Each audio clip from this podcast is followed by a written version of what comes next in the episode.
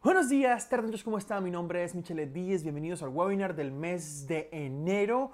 Qué bueno tenerlos por acá. Normalmente para los que no saben, yo todos los meses creo un video que es un formato un poquito más largo de lo normal, un poquito más sin edición, pero que es un formato más formativo sobre experiencias, cosas que he aprendido y que les pueda ayudar a ustedes como emprendedores, sea en el mundo de la fotografía, sea en el mundo de la biografía. Este webinar lo pueden normalmente encontrar en, en YouTube como formato de video o también lo pueden encontrar en mis podcasts.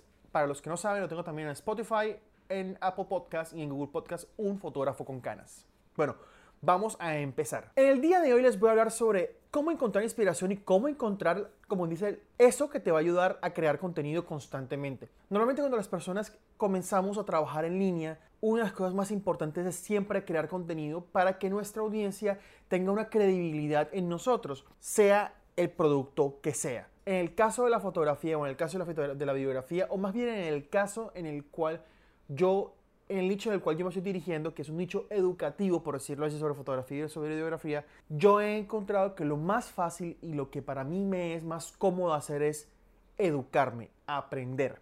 Entonces lo que yo hago es, yo aprendo algo, yo lo aplico, yo lo masterizo y después lo enseño.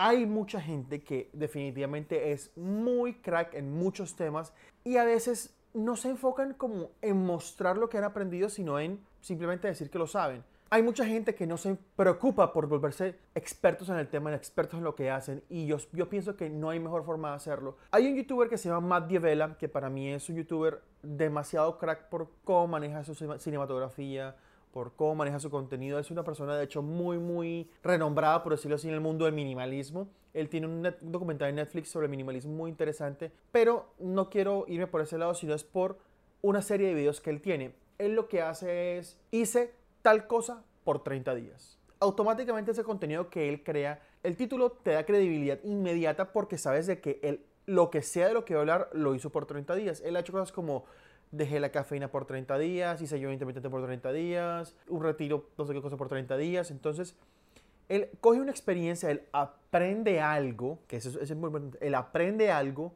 lo masteriza y después lo muestra. Esa es la forma en la que él crea contenido.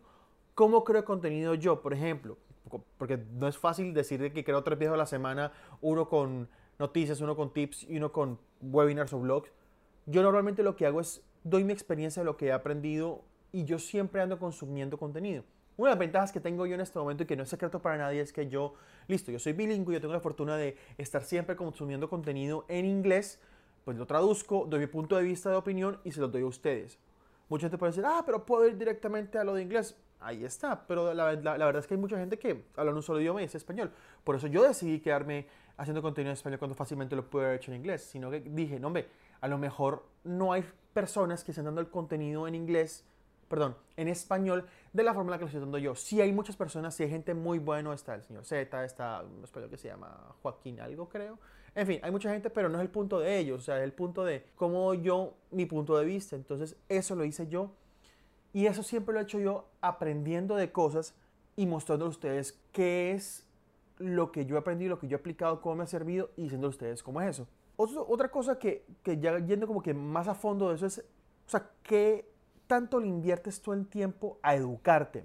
Mucha gente cuando llegan a un punto de que son conocedores de algo o son maestros en algo o son tal vez algo medio expertos en algo, tienden a cometer el error de creer de que no hay necesidad de algo más, que no hay necesidad de ir más allá, que no hay necesidad de aprender algo nuevo, que no hay necesidad de educarse. Miren, yo creo que el ejemplo más básico está, por ejemplo, en, en la medicina. La medicina siempre hay estudios nuevos, siempre hay técnicas nuevas, siempre hay cosas nuevas para aprender y la gente tiene que estar constantemente actualizándose. Eso aplica para todo. O sea, si por ejemplo alguien en este momento como fotógrafo viene y coge, no sé, Lightroom para editar, pero no te actualizas, no sabes las herramientas nuevas, no actualizas el programa, tú te vas a quedar atrás y tu ventaja, por decirlo así, puede llegar a tener un límite. Yo personalmente siento que educar sobre cosas nuevas, sobre lo que hay nuevo en el mercado, sobre el equipo nuevo que sale en el mercado, sobre las, todas las técnicas nuevas que salen en el mercado, eso está súper bien. Y más que todo en esto la fotografía, ¿por qué? Porque si tú no sabes qué cámaras hay en el mercado, si tú no sabes qué equipo hay en el mercado. Sí, tú puedes ser muy bueno con lo que tú tienes, pero en el momento de que se te dañe, ¿qué compras? Entonces es tiempo que vas a estar invirtiendo en otra cosa. O sea, listo, está bien. Hay personas como yo que te hacen la vida más fácil y pues sí, yo te puedo decir todo lo que yo he aprendido, las cámaras que yo quisiera tener, de las que conozco, como por ejemplo, esta semana pasada hice sobre el nuevo lente de Sigma Art, el 2470 2.8, y porque aunque sé que hay un 2875 de Tamron que es más distancia focal, preferiría el Sigma porque son más nítidos, etc. Pero son cosas que, listo, puede que yo no lo tenga y puede que la experiencia no está, pero yo siempre estoy consumiendo contenido que me ayude a entender por qué ciertas marcas son buenas que otras, más buenas que otras marcas en otras cosas. Entonces, eso es lo importante, estar siempre educando sobre lo que sea que ustedes estén haciendo. No tiene que ser sobre, fotografía, no tiene que ser sobre biografía, aunque considero que uno siempre puede aprender sobre esto. Si ustedes hacen cualquier otra cosa, a lo mejor están más enfocados en, no sé, ser managers de fotógrafos, managers de videógrafos, conseguir trabajo, ser intermediarios, todo eso. Pero si no están siempre consumiendo contenido, el conocimiento que ustedes tienen en este momento a lo mejor no va a ser suficiente para que salga más adelante. Como dice por ahí una vez leí que si quieres algo extraordinario, tienes que hacer cosas extraordinarias. O sea, no, no, vas a, no te va a pasar algo extraordinario haciendo siempre lo mismo. Entonces, es como un tip, un tip ahí extra con respecto al hecho de siempre estarse educando. Y creo que eso te va a ayudar mucho a, a tener mucha credibilidad y verte como un experto, verte como una persona que sabe de lo que habla frente a tu comunidad. Si yo en este momento alguien viene y me dice, ve, Michelle, ¿qué cámara, qué opinas de, no sé, de la Canon 80D, ¿la comprarías en este momento? Yo diría, no, sí, la podrías comprar en este momento porque es una, una cámara muy buena. Aparte que la que yo tengo, es una cámara que te da estabilidad, no te da estabilidad de hecho, es una cámara que te da una buena calidad de video, tiene 24, 30, 60 frames por segundo, no tiene estabilización interna, no tiene un IBF, pero tiene un buen LCD, aparte de eso es compatible con los lentes del mercado APC muy buenos como el 1835. Entonces, si yo sé todas las cosas y, bueno, y alguien me dice, ah, listo, entonces, ¿por qué comprarías ese y no comprarías el 90D? No, es que la 90D es un step up muy bueno. Mira que es la cámara que tiene 24K sin ningún tipo de crop, tiene 120, 120 frames por segundo, pero no tiene autofocus, tampoco tiene audio. Entonces, una cantidad de cosas que tienes que comenzar a, a pensar y como que, ok, si yo sé lo que estoy hablando y yo le muestro a mi audiencia que sé de lo que estoy hablando, mi audiencia está más propensa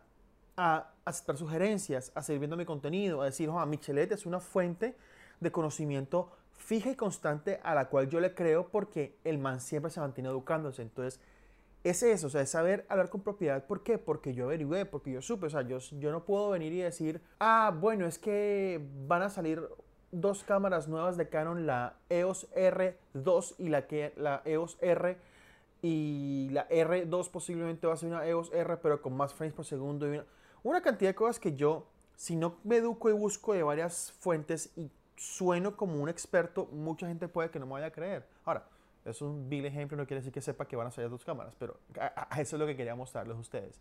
Es el hecho de mostrarse como un experto en lo que estás hablando, sea lo que sea. O sea, si tú me hablas a mí de que no, que voy a hablar sobre cámaras de formato medio, yo no tengo ni idea de cámaras de formato medio. Conozco Hasselblad porque es una marca, hay unas Fuji, pero hasta ahí. O sea, yo no tengo ni idea y yo no me pondría nunca a hablar de cámaras de formato medio porque no es algo que yo conozco. Entonces, eso hay que tenerlo muy, muy, muy en cuenta al momento de decir. O sea, no hablen de algo que no conocen muy bien a fondo. De hecho, ese es el próximo tema. Las redes sociales tienen un factor muy muy interesante es que siempre alguien quiere mostrarte que tiene la razón.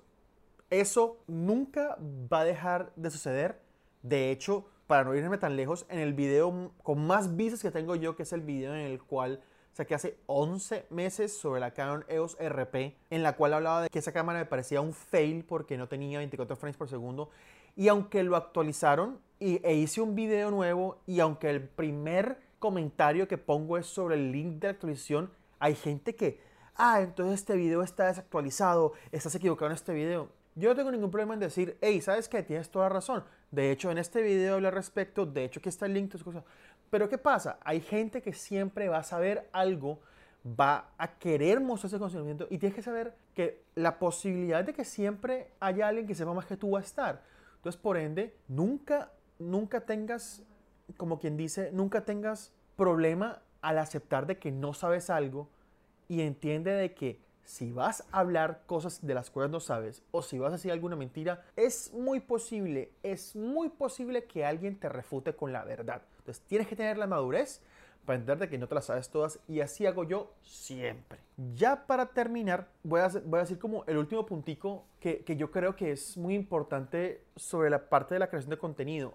Hay una, una razón por la cual yo estuve en algún momento creando seis, por seis meses videos diarios que era, yo estaba documentando y dando mi opinión sobre cosas de las cuales experimentaba. Y eso creo que es lo principal al momento de redes sociales. Yo creo que cuando tú creas contenido, a la hora de la verdad, es muy raro que tú crees algo completamente nuevo.